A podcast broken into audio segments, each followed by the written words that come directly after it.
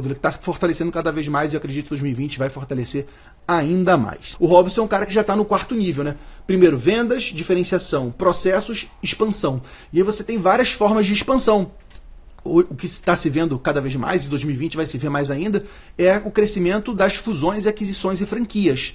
Está se vendo cada vez mais no mercado contábil.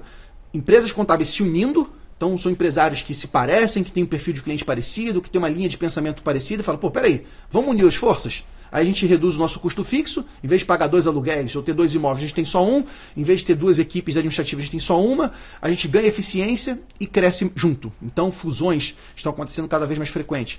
Aquisições também.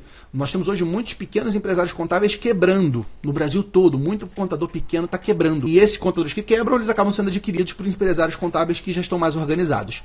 E o sistema de franquia, como meu amigo Robson tem o modelo dele. Nós da Marco também temos nosso modelo, apesar de ser uma franquia fechada ainda no, nosso caso, uma rede de contadores consultores, mas a franquia é quando você licencia a sua marca, a sua metodologia, para que outros contadores possam usar essa metodologia. E hoje existem dezenas de franquias umas mais antigas, como a NTW, como a Sevilha, como o CF do meu amigo Edilson, tem uma porção de opção, a Veras do Thiago.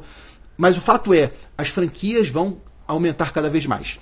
Porque começam a surgir esses empresários mais avançados, eles começam a ir para a expansão acelerada. E a expansão acelerada com a ajuda de outras pessoas. Então, de repente, se você é um contador e não está conseguindo crescer sozinho, vale a pena pensar na franquia. É um modelo legal para você crescer em rede. Como eu falei, é um modelo que está se fortalecendo cada vez mais e acredito que 2020 vai fortalecer ainda mais.